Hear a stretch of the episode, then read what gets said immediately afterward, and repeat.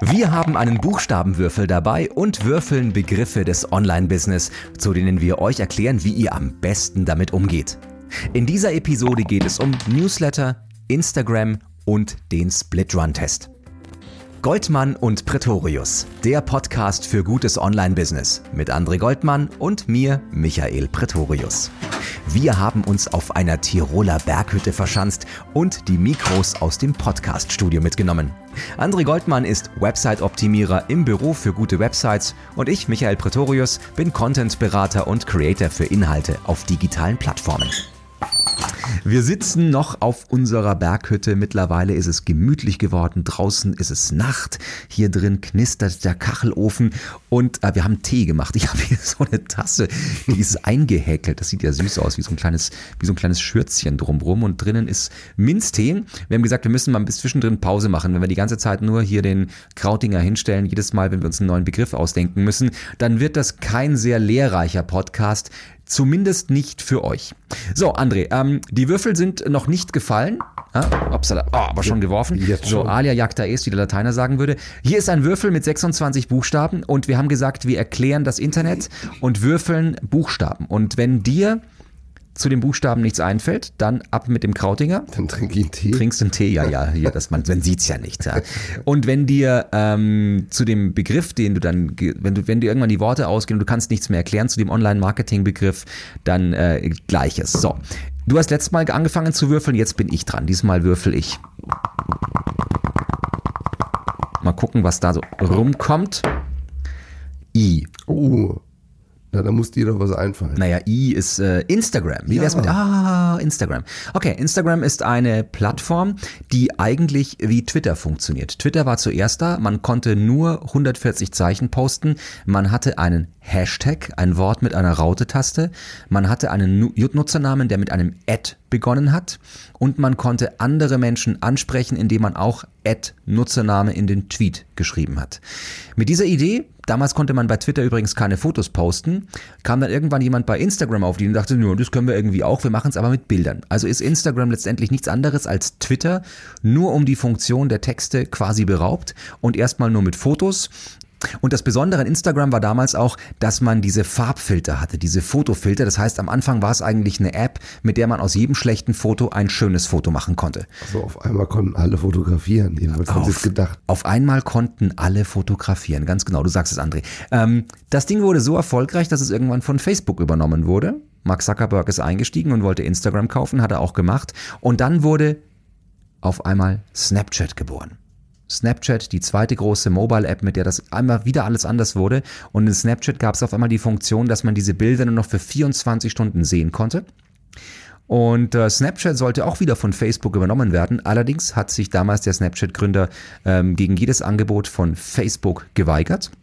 Und dann hat Facebook einfach dieses Produkt weggeklont. Also alle Features, die man heute bei Snapchat so sieht, nämlich diese ganz besonderen Filter, wo man sich irgendwelche 3D-Modelle auf die Linsen hängen kann. Also man hat dann irgendwie eine komische Brille auf oder hat irgendwelche Kaninchenohren auf, sind eigentlich originär von Snapchat. Gibt's jetzt auch bei Instagram. Und Instagram, die Stories, die man nur für 24 Stunden sehen konnte, waren auch auf äh, Instagram auf einmal und auf Facebook in den Facebook Stories auch. Und heute kann man das so ein bisschen unterscheiden. Sehen wir in der U-Bahn jemanden, der von oben nach unten scrollt? Dann nutzt er quasi klassisch Facebook oder Twitter oder, in, oder, oder äh, LinkedIn. Haben wir jemanden, der nach links oder rechts wischt? Achtung, Tinder, ja. Oder haben wir jemanden, der quasi tap, tap, tap, tap, tap immer aufs Bildchen haut, dann nutzt er eine App, die nach diesem Story-Modus-Format funktioniert, nämlich ähm, quasi dann immer ein Bild weiterklickt. Und das ist für Storytelling interessant. Also ich mache bei mir in den Seminaren immer und in den Workshops eine Übung, die heißt immer Schneewittchen und die sieben Zwerge. Und zwar sage ich meinen Teilnehmerinnen und Teilnehmern immer, sie sollen man das Märchen Schneewittchen und die sieben Zwerge als Instagram-Story erzählen oder auch als Snapchat, was auch immer. Aber Instagram passt in dem Fall sehr, sehr gut. Dann kann man nämlich die Geschichte A von hinten erzählen. Also zum Beispiel Frau im Glassarg, aber nicht tot statt es war einmal in einem Land vor langer, langer Zeit. Dann kommt man nämlich sehr, sehr viel schneller auf den Punkt.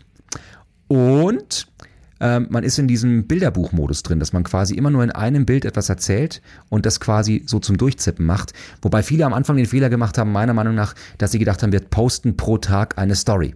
Und das ist sehr, sehr schlecht von der Messung, weil wenn jemand eine Story gesehen hat, weiß ich darüber gar nichts. Ich weiß nur, die Story wurde ausgeliefert. Hat er sich aber zwei Bilder einer Story angesehen, weiß ich zumindest, hätte ihn interessiert, er wäre dran geblieben. Aber ab dem dritten Bild kann ich eine Verweildauer messen. Und ich finde, das ist die wichtigste äh, KPI, der wichtigste Key Performance Indikator für soziale Netzwerke, nämlich bleiben Nutzer dran. Das wäre jetzt so schnell Instagram erklärt. Ja, das ist super. Ja? Ja. Und deine Stimme geschont, war ein ziemlicher Monolog. Sorry dafür. Ja. Ja. Ja. Ich habe da ehrlich gesagt nichts zu ergänzen. Na, okay, gut. Ich hatte ein paar Anekdoten, das wäre es aber auch. Ich bin gespannt. Erzähl. Ich habe ja damals, Anno, irgendwann äh, das erste, glaube ich, im deutschsprachigen Raum Instagram-Seminar gehalten. Das ist, stimmt, das ist ich, entfallen. Und ja. ich ranke immer noch zu Instagram-Marketing in den Top 3 Bei Google. bei Google.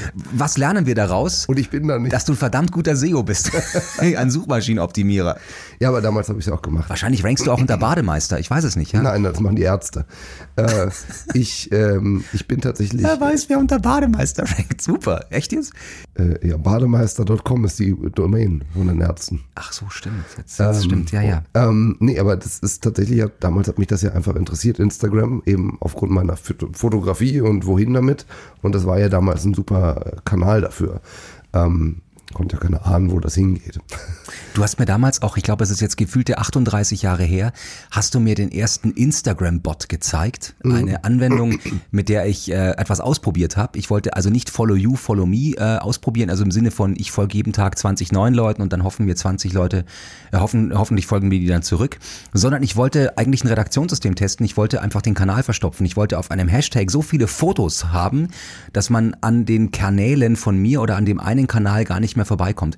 Und das hat verdammt nochmal funktioniert. Das ist fürchterliche Spam-Scheiße. 25 Bilder pro Tag posten unter demselben Hashtag. Aber ich hatte damals einen Test gemacht und habe geschaut, welche sind eigentlich die relevantesten Hashtags zu einem gewissen Themenfeld und habe dann mehrere Accounts äh, gemacht mit diesem äh, die zu diesem Hashtag gepostet haben. Und die haben quasi nicht jeder Account 25 Bilder am Tag hochgeladen, sondern die haben sich quasi orchestriert. Das heißt, wann immer du in die, ähm, in, die, in die Suche reingegangen bist und du hast nach diesem Hashtag gesucht oder hast dich inspirieren lassen, bist du an diesen 20 Test-Accounts von mir gar nicht mehr vorbeigekommen. Eigentlich ein geiles Growth-Hacking-Prinzip, kann ich manchen Marken und Institutionen nur schwer empfehlen, funktioniert immer noch. Die meisten haben es allerdings falsch verstanden bei mir. Die haben immer gesagt, Michael, du willst, dass wir 20 Bilder am Tag posten. Nee. Eigentlich will ich, dass ihr euch Influencer sucht oder Partner oder befreundete Kanäle, die dieselbe Themenwelt wie ihr erschließen und mit denen orchestriert ihr euch, sodass ihr quasi kontinuierlich in den populären Hashtags zu diesem Themengebiet Bilder aus eurer Themenwelt habt. Das habe ich gemeint. Mhm. Macht ja auch absolut Sinn. Total. Danke keine- dir dafür übrigens Sehr, sehr gerne, ja. Ihr merkt, ich, so, ich schone in dieser Episode ein bisschen die Stimme von André. Du bist also quasi nur. Mhm. Ich mache das, dieses Untergrundsummen. Ah. Man könnte auch behaupten, du seist Joe Cocker-Imitator gewesen lange Zeit, aber heute nicht. Es gibt, kennst du, äh, Howard Stern kennst du. Ah, ja. Dann kennst du ja wahrscheinlich auch die eine Geschichte zu dem Brummen. Schieß los, damit sie die anderen auch hören. Nee, die ist nicht jugendfrei.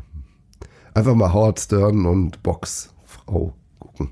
Gut, dann blenden wir das hier aus. Einfach mal also, googeln. Okay, gut. So, ich würfel noch ein, oder? Soll ich noch ein?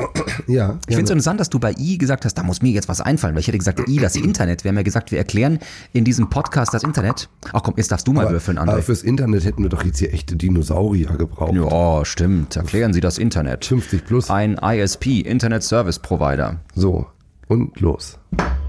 Du haust immer so auf den Würfel Ja, drauf, weißt, ich als wenn es keinen find das so Morgen schön, wie die Federn nachvibrieren. Das Von so, den Mikros hier, Das gell? hat so wie so ein Gong. Aber den haben wir ja hier auch. Ja, wir haben einen Gong in der Hütte. So, den hauen wir nachher noch an. Oh, Mach's nicht so spannend. B. B. Jetzt könnten wir es einfach machen. Bademeister. Ja, nein, Bademeister. Wir haben ja in der letzten Folge haben wir ja die Absprungrate erklärt und das englische Wort dafür ist Bounce Bounce Rate. Ja. Also dann können wir auf B referenzieren zur Absprungrate. Aber B wäre noch eine Möglichkeit. Was haben wir bei B? Das A-B-Testing könnte man jetzt mit BA-Testing machen. Ja, das gibt's auch. Gibt's auch? Gibt's auch BA-Testing? Ach komm, dann machen wir AB-Testing. Passt bei BA, AB-Testing passt es wunderbar rein. Auch das Wort der Split-Run-Test. Ja, dann machen wir BA-Testing. Hört sich irgendwie komisch an. Alle kennen das nur unter AB-Testing, aber BA gibt's natürlich auch. Es gibt auch ABC-Testing und so weiter und so fort. Was versteht man darunter, André? Das sind einfach nur unterschiedliche Varianten von etwas, was man testen möchte. Mal exemplarisch. wir wollen den Cookie-Banner oder den Consent quasi messen, welche Variante besser funktioniert, dann habe ich eine Referenzvariante. Das ist meine A-Variante. Und jede Adaption darauf oder jede Variante, die ich daraus erstelle, ist dann B, C, D. Du musst über meiner Stimme lachen wahrscheinlich. Nein, nein, alles gut, alles gut. Ich überlege mir gerade, wie viele weibliche Zuschriften du nach dieser Folge bekommen wirst, weil sie brummt extrem. Aber mach weiter. Dann ist gut. Also, ähm, jede Variante steht für einen Buchstaben. Also für alle, die sich schon mal gefragt haben, wofür steht denn dieses A, B, die haben jetzt auf jeden Fall schon sehr viel abseits von Instagram gelernt. Es steht einfach nur für die jeweilige Variante. Damit man später eine ganz klare Definition hat, sprechen wir von der, von der B-Variante, C-Variante, D und so weiter. Jetzt muss ich dich, Claude, fragen, weil du gerade diese Cookie-Streifen gesagt hast. Vielleicht erklär es nochmal visuell. Also ihr geht auf eine Website und habt da zum Beispiel auf dem Desktop unten so einen dezenten Streifen, wo es jetzt heißt, seid ihr damit einverstanden, dass diese Website jetzt Cookies auf eurem Rechner ablegt? Ja, nein, vielleicht. Mhm. Dann haben wir ja die essentiellen Cookies, dann haben wir die Marketing-Cookies, dann haben wir die Schieß mich tot Cookies. Also mhm. da gibt's ja mittlerweile Unterscheidungen. Vielleicht machen wir das in einer anderen Folge mal extra. Ähm, und dann hat man die gleichen Streifen auf einem Mobiltelefon. Und ich habe mir das neulich gedacht, ich habe eine Restaurant-Website aufgemacht und dann hat mich dieser Cookie-Streifen so dermaßen erschlagen, mhm. weil der war die komplette Seite von, ähm, wie heißt diese Plattform, wo man Tische reservieren kann? Ähm, Open Table. Open Table, genau. Da war nichts mehr zu sehen und ich wollte mir eigentlich nur diese schöne Restaurantkarte ansehen, aber ich dachte mir so, ey, habe ich jetzt echt Bock von Open Table gleich alles zuzulassen oder nicht? Und ich konnte das aber auch nicht wegklicken, weil ich konnte nur sagen, die Cookies, die Cookies und das hat auf dem Mobiltelefon definitiv nicht funktioniert.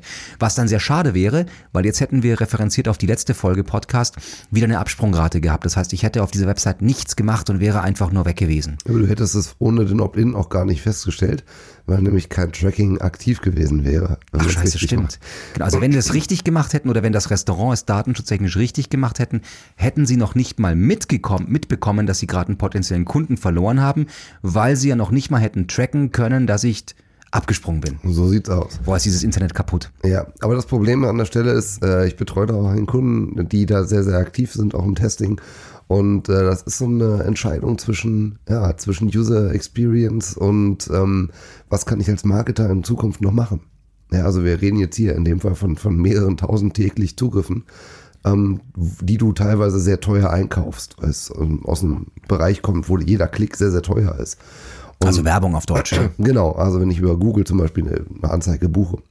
Ähm, und kann man sich halt überlegen, wenn ich jeden Tag mehrere tausend Euro in Sand schieße und ich weiß nicht mal, ob ich sie in Sand schieße, weil ich kein Tracking habe. Also ich habe keinen keinen Referenzpunkt dazu, was ich ausgegeben, also ich weiß, was ich ausgegeben habe, aber ich weiß überhaupt nicht, was ich eingenommen habe. Dann habe ich halt irgendwann dieses Gefühl, was klassisches Marketing früher hatte. Nämlich, ich nehme eine Menge Geld, mache etwas und hoffe, dass mehr zurückkommt. Und das ist ja die große Stärke vom Online-Marketing eigentlich immer gewesen, dass wir immer sagen konnten, du gibst so viel aus und das kannst du wiederkriegen. Das geht abseits vom Podcasting zumindest mal in sehr, sehr vielen Bereichen vom Online-Marketing, aber heute eben deutlich schwieriger, gerade weil wir auf das Tracking angewiesen sind. Ja.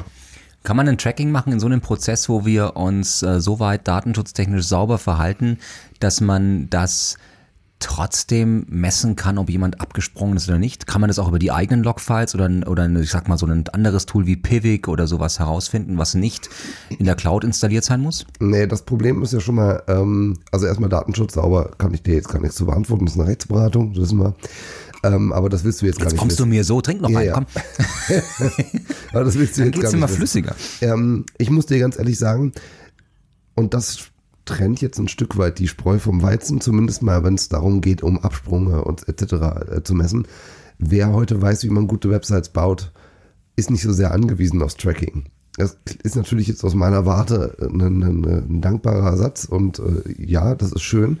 Wenn ich jetzt aber zum Beispiel im SEA arbeite, dann brauche ich diese Daten. Also im SEA heißt im Suchmaschinenanzeigenbereich, wenn du weißt, wie viel Geld du vorne reingibst und hinten wieder rausholst. Genau ähm, die brauchen diese Daten und für die ist es ähm, auch, sag ich mal, datenschutzkonform in Ordnung, wenn sie eben diesen Opt-in haben. Weil am Ende muss man ganz klar sagen, ähm, aus meiner Perspektive, ob das jetzt Pivik ist, also was ja Matomo eigentlich ist, dass du jetzt meinst, äh, also was so die Open Source Variante von Pivik, ähm, das liegt ja auch auf einem Server. Also vielleicht ganz kurz für euch da draußen, wer es nicht kennt, das ist eine Alternative zu Google Analytics, mit der man auf dem eigenen Server trackt und nicht in der Cloud von Google.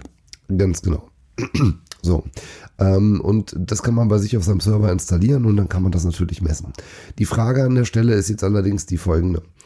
Ähm, natürlich kann man auch Matomo richtig sehr, sehr gut aufsetzen heutzutage und man kriegt auch sehr, sehr viele Daten. Also die, um die Frage zu beantworten, in der Kürze, was du wissen wolltest, ja, man kann mit Matomo das natürlich genauso gut testen. Das ist eine, äh, aus meiner Perspektive ist das eher eine Gefühlsfrage. Also weil am Ende ist es so, es gibt, wir haben mit Analytics oder besser gesagt mit Google haben wir entsprechende Vereinbarungen. Die muss jeder unterschreiben. Wer ein Konto aufmacht, der muss das entsprechend bestätigen, dass man alles einhält, dass man keine privaten Daten in das Konto reinjagt, etc. Und somit ist es eigentlich auch in Ordnung. Also ich meine, es gibt ja auch mit dem Datenschutz in Deutschland eine ganz klare Absprache, wie man Analytics einsetzen kann, damit es in Ordnung ist. Von daher ist es aus meinen Augen, ist es eigentlich eher eine, eine Gefühlsfrage.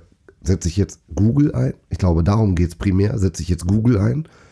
Oder setze ich jetzt eine Alternative ein? Es mhm. geht nicht um das Produkt Google Analytics, sondern das ist so eine Philosophiefrage. Also eine No-Tracking-Policy oder nicht. Genau. Ähm, aber wir sollten vielleicht zum Thema zurückkommen. Ja, ich war beim ABC-Testing nochmal. Ich wollte noch einen anderen Ansatz zu dem Thema dazugeben. Und zwar ähm, würde ich gern nochmal einen dreistufigen Prozess ansprechen.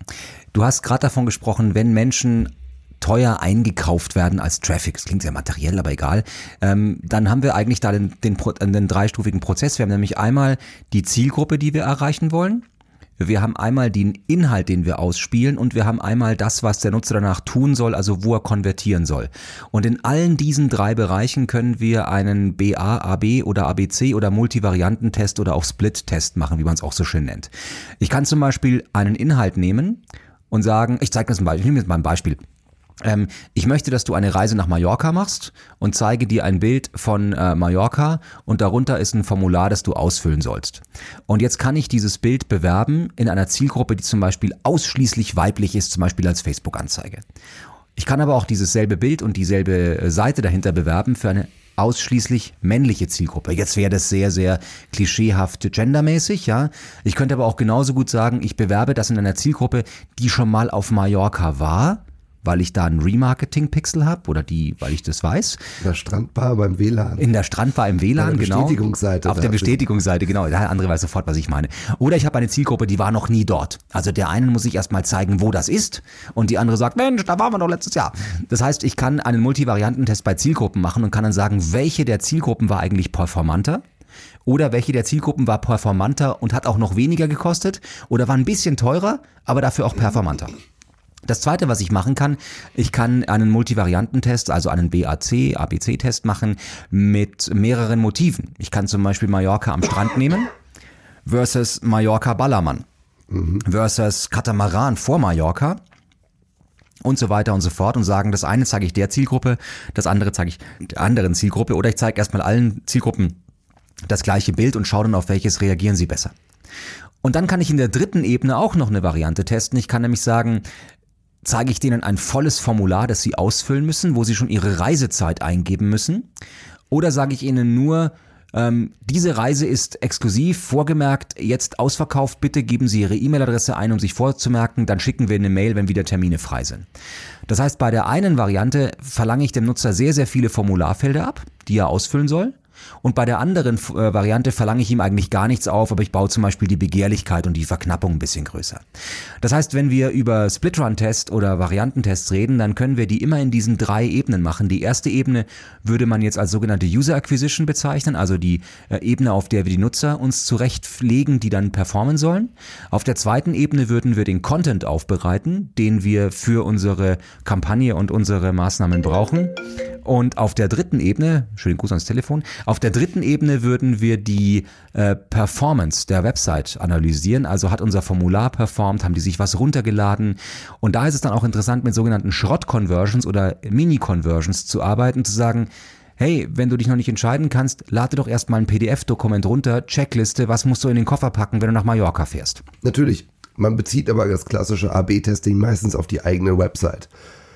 Es liegt aber auch daran, dass die, der Aufwand, ähm, eine Zielgruppe nochmal zu splitten, in vielen Branchen eigentlich sehr arbeitsaufwendig ist, um da überhaupt eine Splittung hinzukriegen. Weil die meisten, sag ich mal, Wenn ich jetzt in einer, in, einer, in einer absoluten Nische arbeite, wo ich vielleicht im Monat 1000 Suchanfragen kriege auf meinem kompletten Keyword-Set, dann macht es oftmals gar keinen Sinn, das Ganze nochmal zu separieren, weil es einfach zu kleinteilig wäre und bis du da die, die Anzahl an Conversions kriegst, dass du wirklich sagen kannst, der Test ist jetzt wirklich signifikant. Ist eigentlich fast aus, aus also das ist, macht, macht einfach keinen Sinn. Übrigens sehr interessant, also wenn, falls, ihr, falls ihr Wissen zum Klugscheißen braucht, erfunden hat es mitunter Siegfried Vögele. Ist äh, die sogenannte Siegfried Vögele-Methode, SVI, ähm, sehr anerkannt und das ist noch so aus der Zeit der Quellekataloge. Als man gesagt hat, man hat zwei verschiedene Quellekataloge verschickt im Versandhandel und hat dann geschaut, ähm, unter welcher Bestellnummer werden mehr Couchen gezeigt. Und einmal war die Couch auf der linken Seite und einmal war der Couch, die Couch auf der rechten Seite, wo man getestet hat, gucken die Leute eher links oder gucken sie eher rechts im Katalog. Und dann hat an der Bestellnummer sehen, können, welche Couch häufiger bestellt wurde und ob sie dann eben die aus dem einen oder aus dem anderen Katalog bestellt haben. Also man könnte ja fast meinen, der Michael hat die Spinne in der Yucca-Palme als Online-Marketing-Version hier vor sich liegen, aber das holt er aus seinem Kopf. Ich hole das alles aus meinem Kopf. Ja, er hat ja, jetzt gerade nicht irgendwie gelesen. Nö, nö, nö, nö, nö, nö, nö. Wir sollten vielleicht mit Webcam aufzeigen, dass jeder sehen kann. Wir sitzen hier einfach nur blank. Hinter uns knistert der... Nein, wir sitzen natürlich, hier, wir haben was an. Ich beschreibe es ganz kurz, wenn ihr es hören wollt. André hat einen wunderschönen, flauschigen äh, Joggingpulli an, sitzt Zwei. also hier sehr sportlich. Ähm, bitte? Zwei. Zwei an, weil er unheimlich friert, ist auch noch wahnsinnig erkältet, sitzt hier mit seinem Pfefferminztee. Äh, rechts ein leer getrunkenes äh, Glas, mit dem vorhin mal ein Schnaps namens Boyster drin war. Hat mittlerweile aber zumindest die Mütze abgenommen, während ich hier in einem grauen Hoodie sitze mit einer Blue Jeans, ähm, hinter mir allerdings noch eine Heizung an ist. Und wir sitzen in einem ja voll vertäfelten Holzraum in einem kleinen Tiroler Berghütterl, ganz viele Kerzen um uns herum, damit es uns noch wärmer wird. Vor uns ein uraltes äh, Mischpult aufgebaut, ähm, ein Alesis Multimix, für den ihr es wissen will, aber dafür die wunderschönen Mikrofone aus dem Studio in München hier an die alte, äh, an den alten Wohnzimmertisch äh, rangemacht. Und sonst ist hier nichts bis auf das Notebook, auf dem die Aufnahme läuft. Und zwischendrin darf mal das Telefon klingeln. Und das war's. Sonst kein Lexikon und kein Google offen. Ne, braucht man ja auch nicht. Für die, die noch da sind, sollen wir noch mal würfeln? Wir haben noch ein bisschen Zeit. Machen wir noch einen. Komm.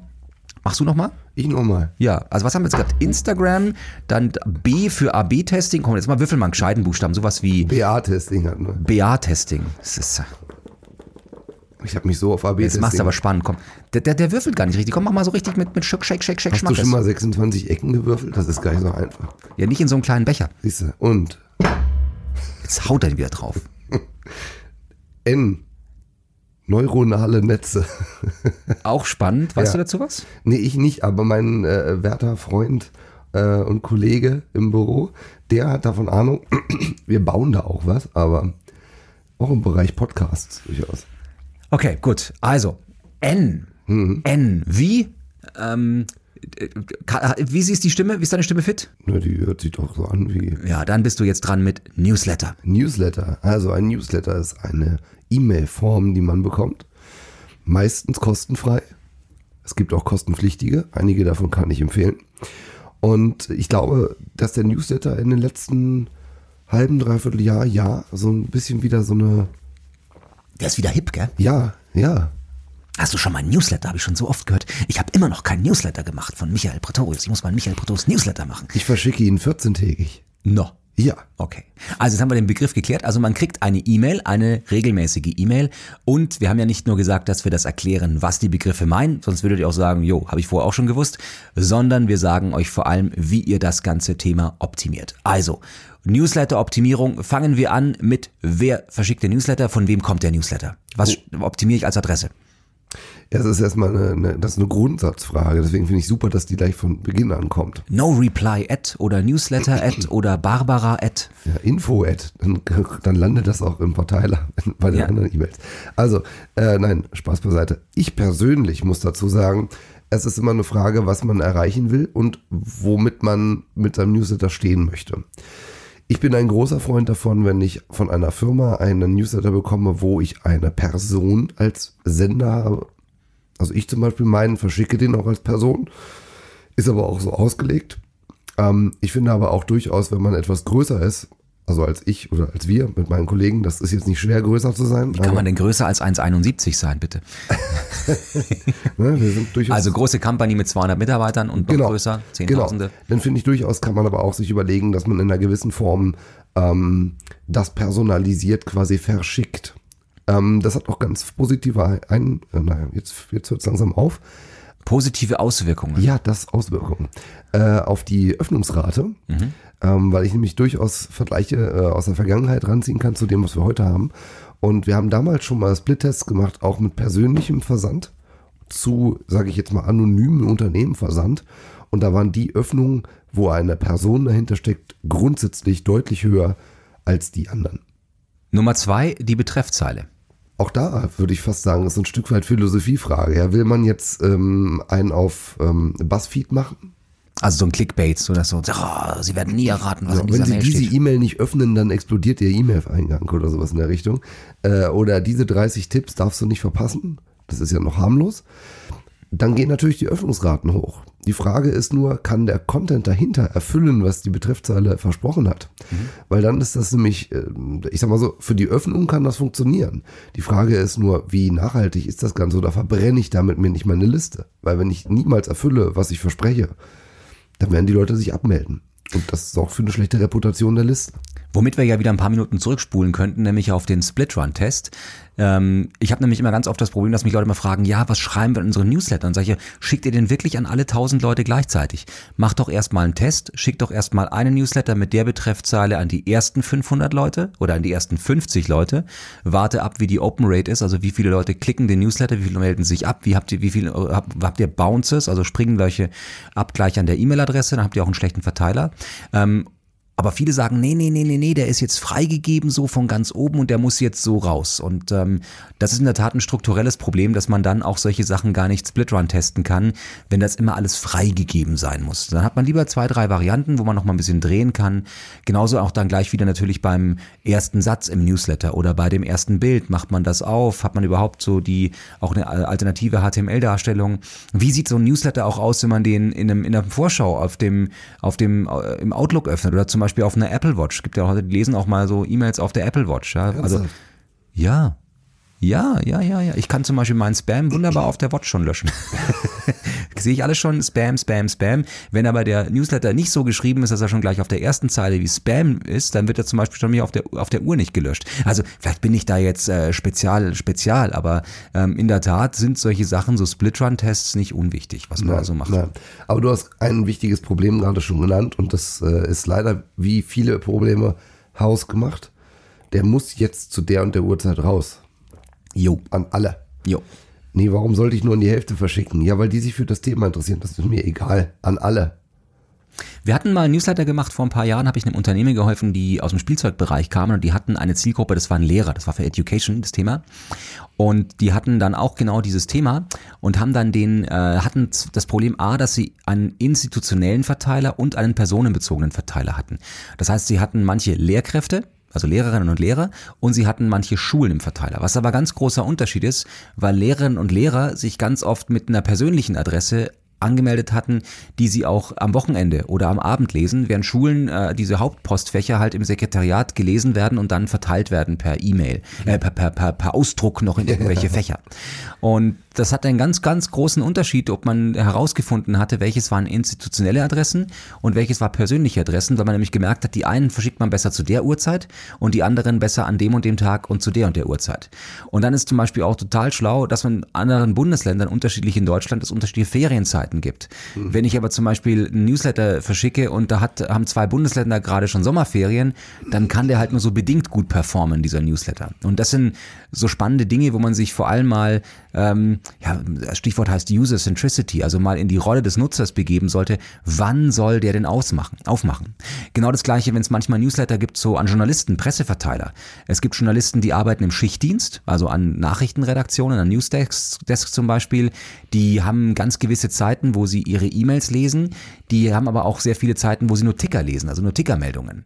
Wohingegen zum Beispiel freiberufliche Journalisten können ihre E-Mails lesen, wann immer sie wollen, ja, ähm, während Schichtangestellte Journalisten, die an ihre Redaktionsadresse vielleicht nicht unbedingt nach Feierarbeit, äh, Feierabend das nochmal aufmachen wollen. Also auch da äh, kann man viel herausfinden und dann vor allem auch, wie viel Zeit vergeht zwischen dem Versenden, dem Öffnen und dem Klicken eines Links in der Mail. Das kann nämlich sein, dass es dort etwas gibt, was besonders dringlich ist. Und dann kann ich äh, auch herausfinden, welcher Nutzergruppe war es denn so wertvoll, dass sie sofort geklickt hat, das Angebot sofort beanspruchen wollte. Ähm, auch das kann man übrigens bei Presseverteilern sehr gut erkennen, ob es Journalisten gibt, die zum Beispiel sofort ein Testexemplar bestellen wollen oder sofort irgendwie äh, da was äh, machen wollen drüber oder andere, die halt erstmal nach einer Woche reagieren. Mhm. Absolut richtig. André, ich sehe dich ganz still. Äh, obwohl ich eigentlich eine Menge zu erzählen hätte. Dazu. Ja, aber was verwendest du denn für Newsletter-Tools? Ähm, äh, leider Gottes immer noch Mailchimp. Es klingt so leidend. Äh, in deiner Stimme noch mehr. Ähm, ja, weil mir manche Sachen noch nicht so ganz gut gefallen. Ähm, aber das ist eher eine, eine Philosophiefrage und wie man ein Newsletter zusammenstellt. Ähm, bei mir ist das alles selbst gecodet. Ich habe ja eine, seit über 20 Jahren eine Softwarebeteiligung, Noeo, und da kommen die ganzen Newsletter rein. Ähm, aber ich schaue mir auch sehr viele andere Tools an. Das ist halt immer die Frage, sollen die in der Cloud liegen? Dann sind die meistens sehr, sehr gut, aber DSGVO-mäßig meistens eine, ein Finger auf der Rasierklinge. Und wenn die halt so selbst gehostet sind und selbst gemacht, dann kann man sich da datenschutztechnisch sehr viel mehr auf sicherem Terrain bewegen. Oder auch nicht. Oder auch nicht, natürlich, richtig. Ja, also, also, man muss sich darum drum kümmern. Aber so ein, so ein kleiner Bug kann da schon mal was freilegen. Ne? Adobe hatte das vor kurzem. Das stimmt, da hast du vollkommen recht, da muss man natürlich drauf achten. Und die ähm, sind jetzt keine kleine Firma. Nee, Adobe die mit Software durchaus wissen sollten, was sie tun. Das stimmt, also stimmt, die Bugs kann es in allen Welten geben, sowohl in der Cloud-Welt auch, äh, Cloud auch als auch in der eigenen. Ähm, was ich damit sagen wollte, ist, in der Cloud-Welt sind wir meistens dann eben nicht auf europäischem Terrain und was wir selber hosten können, müssen wir dann, müssen und können wir eben auch, können wir auch eben selbst sichern. Vielleicht noch einen einzigen Input, Input dazu. Gerne. Äh, ich verschicke ja, wie gesagt, 14-tägig und äh, wir haben uns für einen Longform-Newsletter entschieden. Also bei uns hat der Newsletter in der Regel so zwischen 1500 und 1600 Worte. Er wird gelesen, er wird geöffnet und ich habe kaum Abmelderaten. Und ich bekomme etwas, was ich schon lange Zeit nicht bekommen habe für eine E-Mail. Ich bekomme Dankes-E-Mails, wo man sich bedankt für die Inhalte ich kriege Lob dafür, dass das wirklich gut gemacht ist. Ich will damit jetzt kein, äh, keine Werbung machen, aber ähm, was war so die Initialgeschichte? Ich habe mir einfach überlegt, was stört mich eigentlich an den Newslettern in Deutschland? Und das war eigentlich überall das Gleiche, dass keiner in die Tiefe geht dass keiner sich mal die Zeit nimmt, wirklich mal ein Thema lange auch in einer E-Mail zu befassen, sondern alle versuchen immer nur irgendwie Traffic auf die Website zu kriegen, statt das einfach in der E-Mail abzuf abzufangen. Guter Punkt. Und äh, das war eigentlich so ein Beweggrund zu sagen, wir machen mal richtig lange E-Mails, wo wir alle Sachen wirklich detailliert dort beschreiben ähm, und gar nicht immer nur auf irgendwelche Quellen verweisen. Aber wozu denn, wenn ich das da auch in die E-Mail schreiben kann? Wenn ihr alle 14 Tage einen richtig langen Brief von André bekommen wollt, wäre das jetzt die Möglichkeit, ähm, auf seine Website zu gehen und diesen Newsletter zu abonnieren. Wir haben die 30 Minuten Schallgrenze, glaube ich, schon erreicht oder überspringen, übersprungen. Deswegen würde ich sagen, die nächste Session mit noch mehr Buchstaben zum Würfeln in der nächsten Episode. So sieht's aus.